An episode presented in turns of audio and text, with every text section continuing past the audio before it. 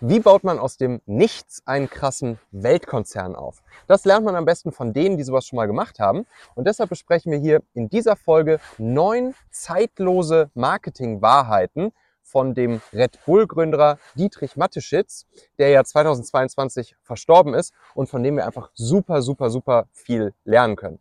Paula und ich, wir setzen uns jetzt gleich da oben rein und dann geht's los. Super inspirierend, super cooler Inhalt. Bis gleich! So, wir sitzen hier zum Jahreswechsel 22-23 in Kärnten am schönen Wörthersee. Und über die Tage, jetzt habe ich ein Buch gelesen, das zwei Themen miteinander verbindet, für die ich mich ja sehr interessiere, nämlich einerseits Geschichte und zweitens Business. Und zwar war es dieses Buch hier, die Red Bull Story von Wolfgang Fürweger rund um den ja, Aufstieg und den Erfolg des Red Bull Gründers Dietrich Didi Mateschitz. Und ich mache daraus zwei Folgen, jetzt hier in dieser Folge.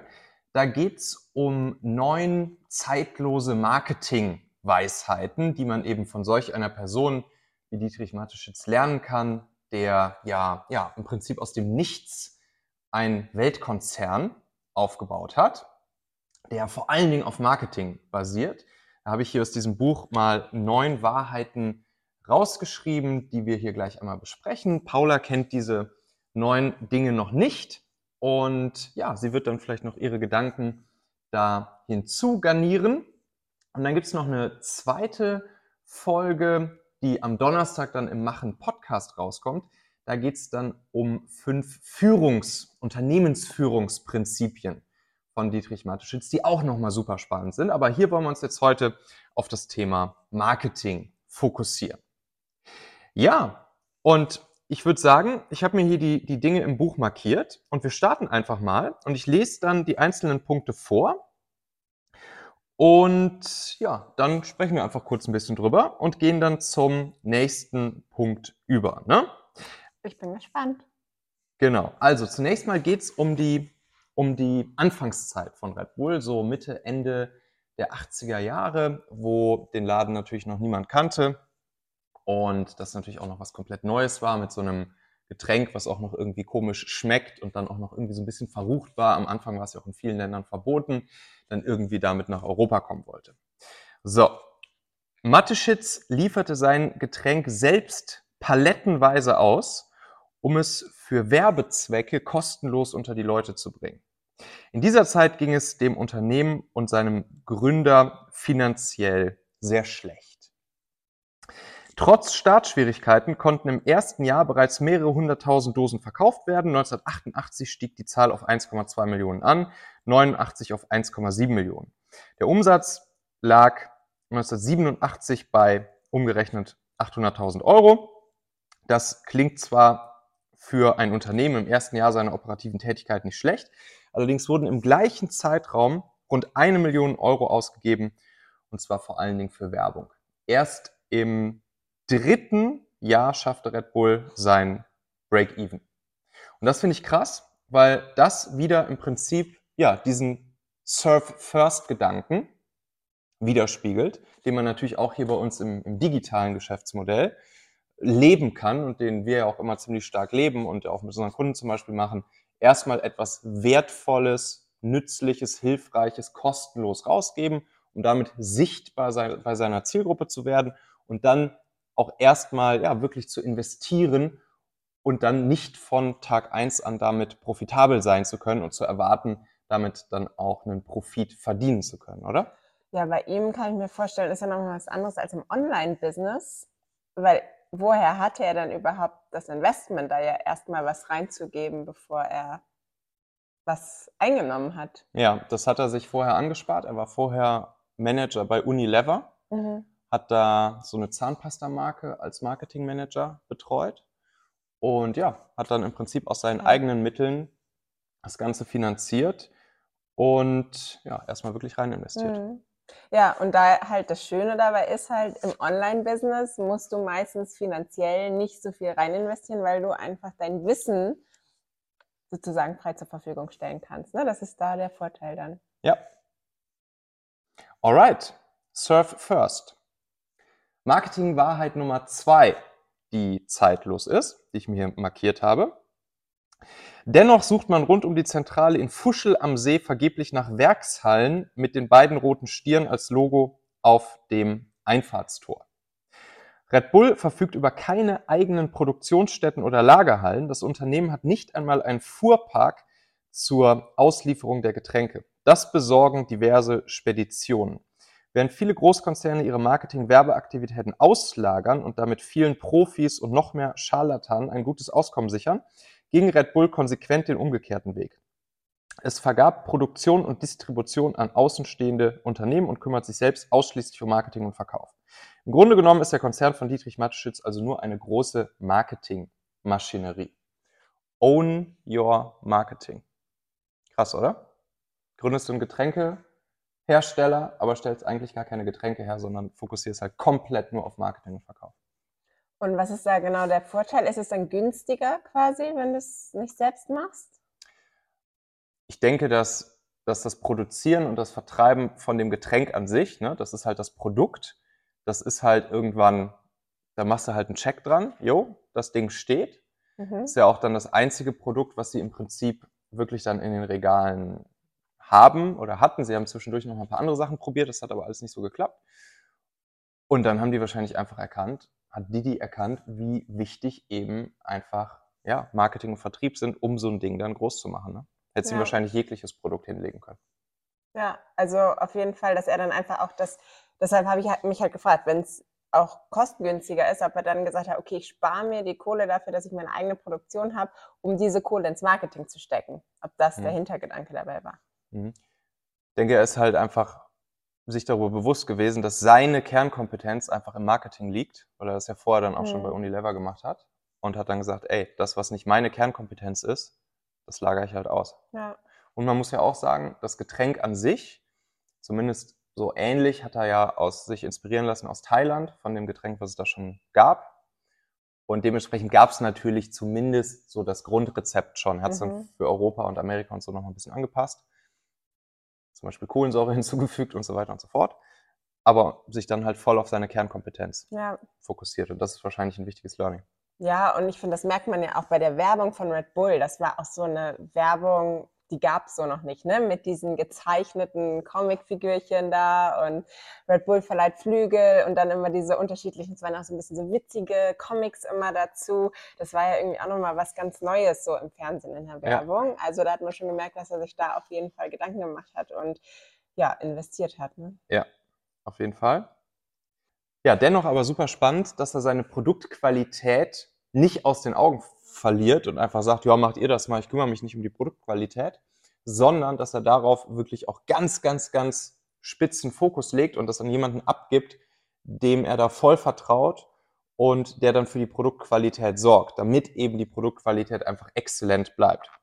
Also hier, Experten schätzen, dass der Fruchtsaftkonzern, nämlich Rauch, das ist der Fruchtsaftkonzern, an den er das sozusagen exklusiv ausgelagert hat, die Produktion, mehr als 40 Prozent seines Umsatzes Red Bull zu verdanken hat. Damit das auch in Zukunft so bleibt, hat Rauch in den vergangenen Jahren 85 Millionen Euro in sein Werk in Nüzidas investiert. Dort sollen mittlerweile unglaubliche 1,27 Millionen Dosen pro Stunde, knapp 24 Millionen Dosen pro Tag abgefüllt werden. Im benachbarten Ludesch betreibt Red Bull eine kleine Niederlassung.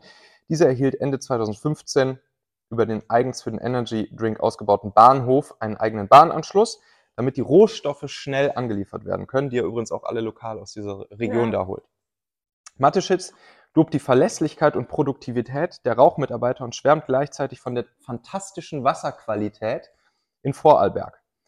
Auch wenn mittlerweile Milliarden von Dosen per Schiff um den Globus gebracht werden müssen, kommt eine Verlagerung der Produktion für einen Red Bull-Gründer nicht in Frage ist krass, ne? Er könnte ja mhm. auch einfach sagen, ja, wir produzieren auch lokal in Asien, da wird das Zeug ja eh schon irgendwo in Thailand so ähnlich produziert. Ja.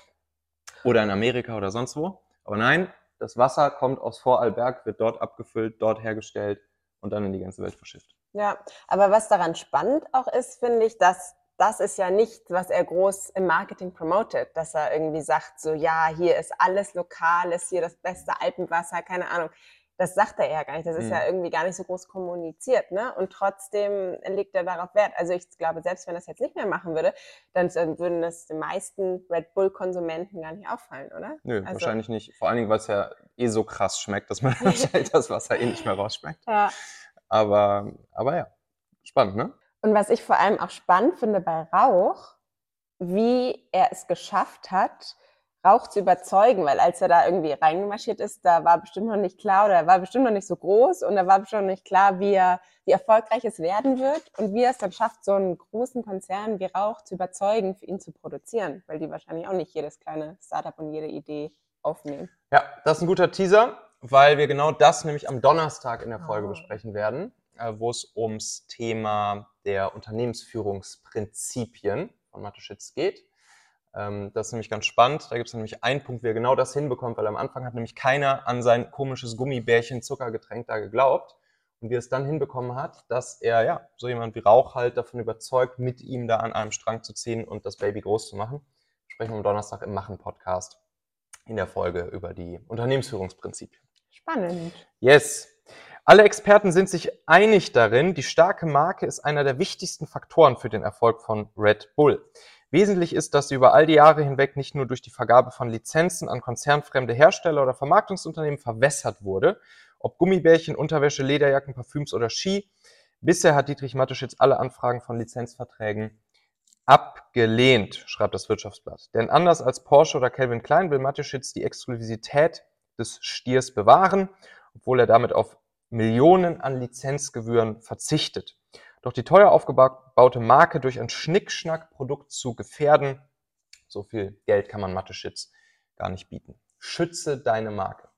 Krass, oder? Ja, auch mega spannend, weil ich würde jetzt sagen, Calvin Klein hat es jetzt auch nicht unbedingt geschadet, dass da irgendwie eine Unterwäschemarke ist. Und Red Bull ist jetzt ja, also bei Porsche würde ich es vielleicht noch eher denken, aber bei Red Bull, das ist ja auch nicht so ein High-Class-Produkt, natürlich unter den Energy Drinks, aber es ist jetzt ja nichts, was jetzt nur die High Society trinkt, irgendwie in Fünf-Sterne-Hotels. Ja, ich, ich muss sagen, als ich das erste Mal so einen Porsche-Kugelschreiber da gesehen habe vor ein paar Jahren, dachte ich mir schon so, hm, was soll das jetzt? Wieso Porsche? Ist der jetzt so schnell? Kann man damit so schön schreiben? Oder was weiß ich, was hat der für hat der jetzt eine krasse irgendwie 911er Form oder was? Und ja, dementsprechend kann ich schon verstehen, dass man sozusagen sein, seine Marke nicht durch irgendwelche anderen Produkte verwässern möchte, die irgendwie gar nicht dazu passen.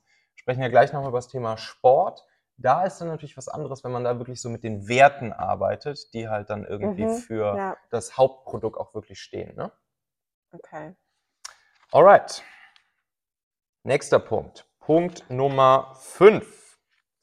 Der Jahresumsatz aus 1987 wird heute in zwei Stunden erwirtschaftet. Diese Entwicklung ist umso erstaunlicher, als Red Bull eigentlich ziemlich teuer ist. Experten haben aus der Bilanz herausgerechnet, dass die Gewinnspanne pro Dose nach Abzug von Materialkosten und sonstigen Leistungen bei sagenhaften 70 Prozent liegt. Und trotz der vielen Billigkonkurrenten dachte Mateschitz offenbar keine Sekunde daran, an der exklusiven Preispolitik etwas zu ändern. Zu Recht. Für ein paar Schlucke des Lebensgefühl sind die Konsumenten offensichtlich bereit, viel tiefer in die Tasche zu greifen, als sie es dem wahren Wert nach eigentlich müssten. Wenn du nicht der billigste sein kannst, dann sei wenigstens der teuerste, wie Mike Pfingsten sagen würde. Ja, ja, also auch spannend eigentlich, weil dass man, also dass man wirklich bereit ist dann für so einen Energy Drink, wie gesagt, der ja nicht jetzt irgendwie so ein High-Class-Ding ist, da irgendwie so viel zu bezahlen. Andererseits, wenn ich jetzt irgendwie an Club denke, dann finde ich, ist es schon auch so ein Qualitätsmerkmal, wenn ich irgendwie einen Wodka Red Bull bestelle oder so und dann da irgendwie so einen anderen Energy Drink bekomme, dann denke ich gleich, was für eine Billigbar. Ja, klar. Irgendwie schon, ne? Ja, klar, tausendprozentig. Als ich damals in der, in der Uni dann immer für meine, für meine Klausuren mir so einen Red Bull geholt habe, da hätte ich auch nichts anderes als einen Red Bull mir holen wollen, Hm. sondern äh, also hätte ich mir da irgendeinen so einen anderen, so eine andere Plörre dahingestellt, hätte es halt nicht dieselbe Wirkung gehabt, ne? Wäre es halt nicht dasselbe Gefühl gewesen, genau wie Sie Ja. beschreiben. Das Lebensgefühl, was damit halt einhergeht. Ob es jetzt nur wach macht oder ob man sich auch selbst einfach so ein Framing gibt, dass man jetzt halt im, im Produktivitätsmodus ist, ne? Ja, Das ist halt schon krass. klar.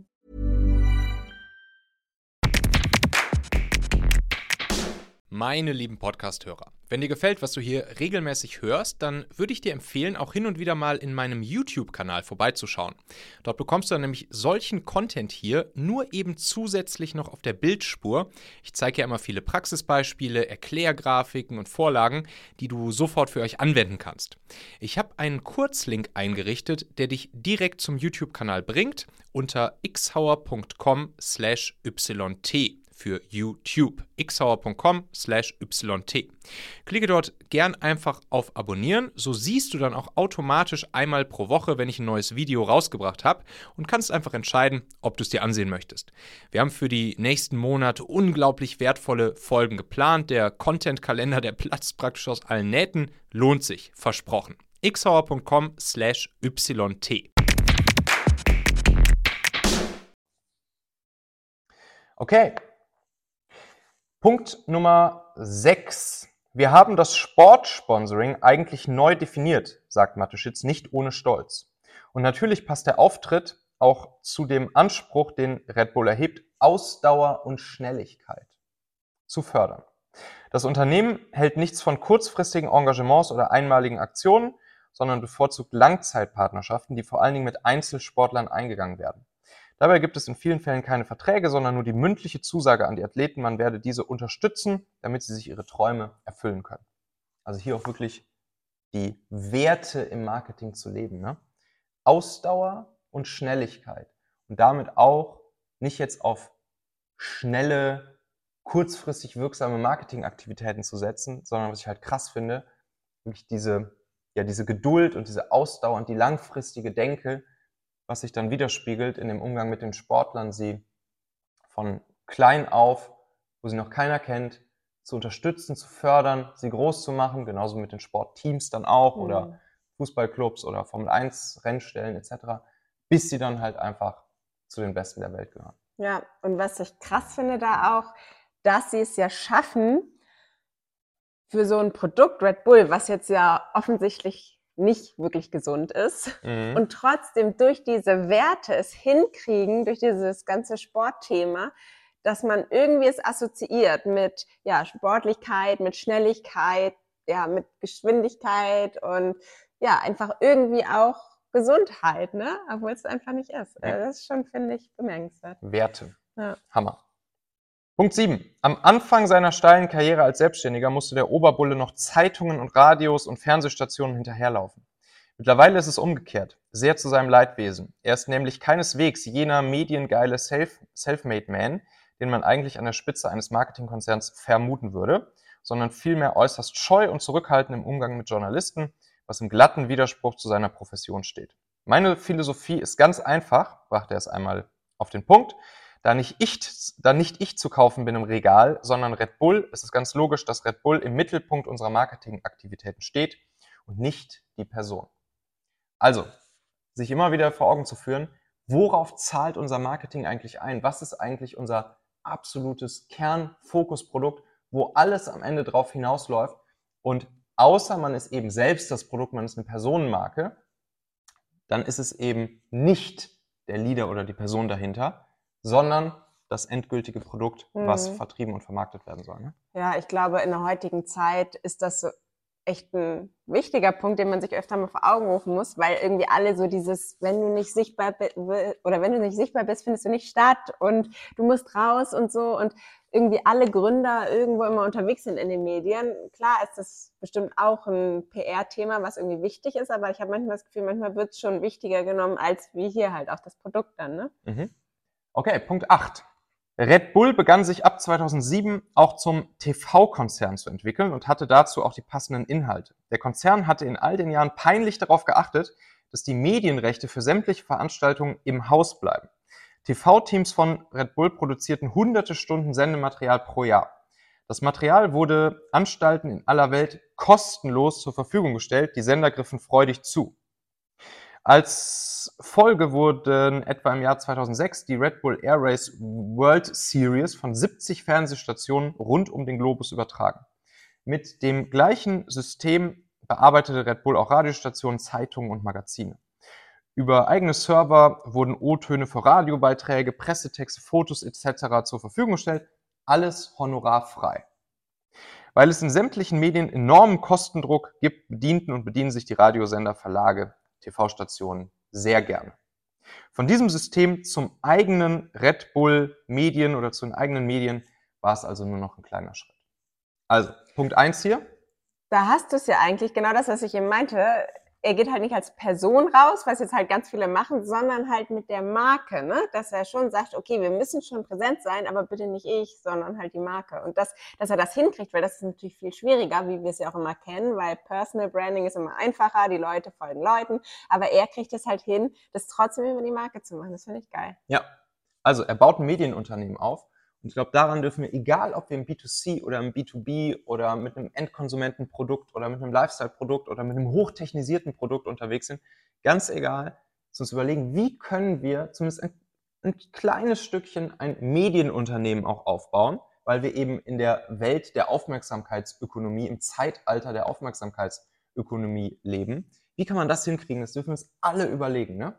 Und dann auch hier wieder, obwohl der Laden ja jetzt schon 10, 15 Jahre alt ist und mittlerweile sehr erfolgreich ist, hier 2006, 2007 rum, trotzdem auch wieder mit diesem Freebie und Surf-First-Gedanken rauszugehen, obwohl es halt eigentlich schon ein Multimilliardenunternehmen ist. Ne? Ja, Krass. richtig geil. Okay, dann Punkt Nummer 9, das große Finale. Seit einigen Jahren scheint Mateschitz die Idee einer 360-Grad-Welt von Red Bull zu verfolgen. Das Schlagwort auf der Webseite des Mediahaus von Red Bull auftaucht, meint im Grunde genommen nichts anderes, als dass der Konsument die Welt von Red Bull nicht mehr verlassen muss. Ob Energy Drink, Sport und Fun, Entspannung, Wellness, Bergurlaub, Hotel, Restaurant, Essen, Fernsehen, Internet, Musik. Red Bull hat alles im Angebot. Red Bull got you covered. Ja, so wie bei dir zum Beispiel auch, nachdem du das Buch gelesen hast und auf dem Weg hierhin du erstmal an der Tankstelle gesagt hast, nach weiß ich nicht wie vielen Jahren kein Red Bull mehr, ich brauche jetzt erstmal einen Red Bull. Sogar frei.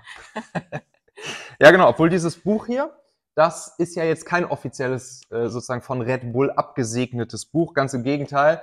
Hier im Vorwort schreibt der Autor sogar, äh, dass Mateschitz wohl irgendwie relativ schockiert von diesem Buch war und das gar nicht so gut fand. Ich finde es jetzt ehrlich gesagt nicht, nicht schlimm, äh, auf Mateschitz bezogen, aus seiner Sicht. Und für uns hier finde ich es richtig gut. Also ich habe es euch ja auch in den Shownotes einmal verlinkt. Könnt ihr euch mal gönnen. Ist wirklich ein super, super spannendes Buch. Und diesen Donnerstag erscheint dann ja hier noch die zweite Folge im Machen Podcast, wo es dann rund um die fünf Unternehmensführungsprinzipien von Mateschitz geht. Auch super, super, super spannend, super inspirierend. Geht einfach mal zum Machen Podcast, habe ich euch auch hier in der Episodenbeschreibung verlinkt. Könnt ihr einfach mal den Machen Podcast abonnieren. Und dann hören wir uns da wieder am Donnerstag. Gerne natürlich auch hier den YouTube-Kanal einmal abonnieren, gerne mal drunter kommentieren, was ihr jetzt hier insgesamt von der ganzen Geschichte haltet. Und dann hören und sehen und sehen uns wieder in der nächsten Folge. Ciao, ciao.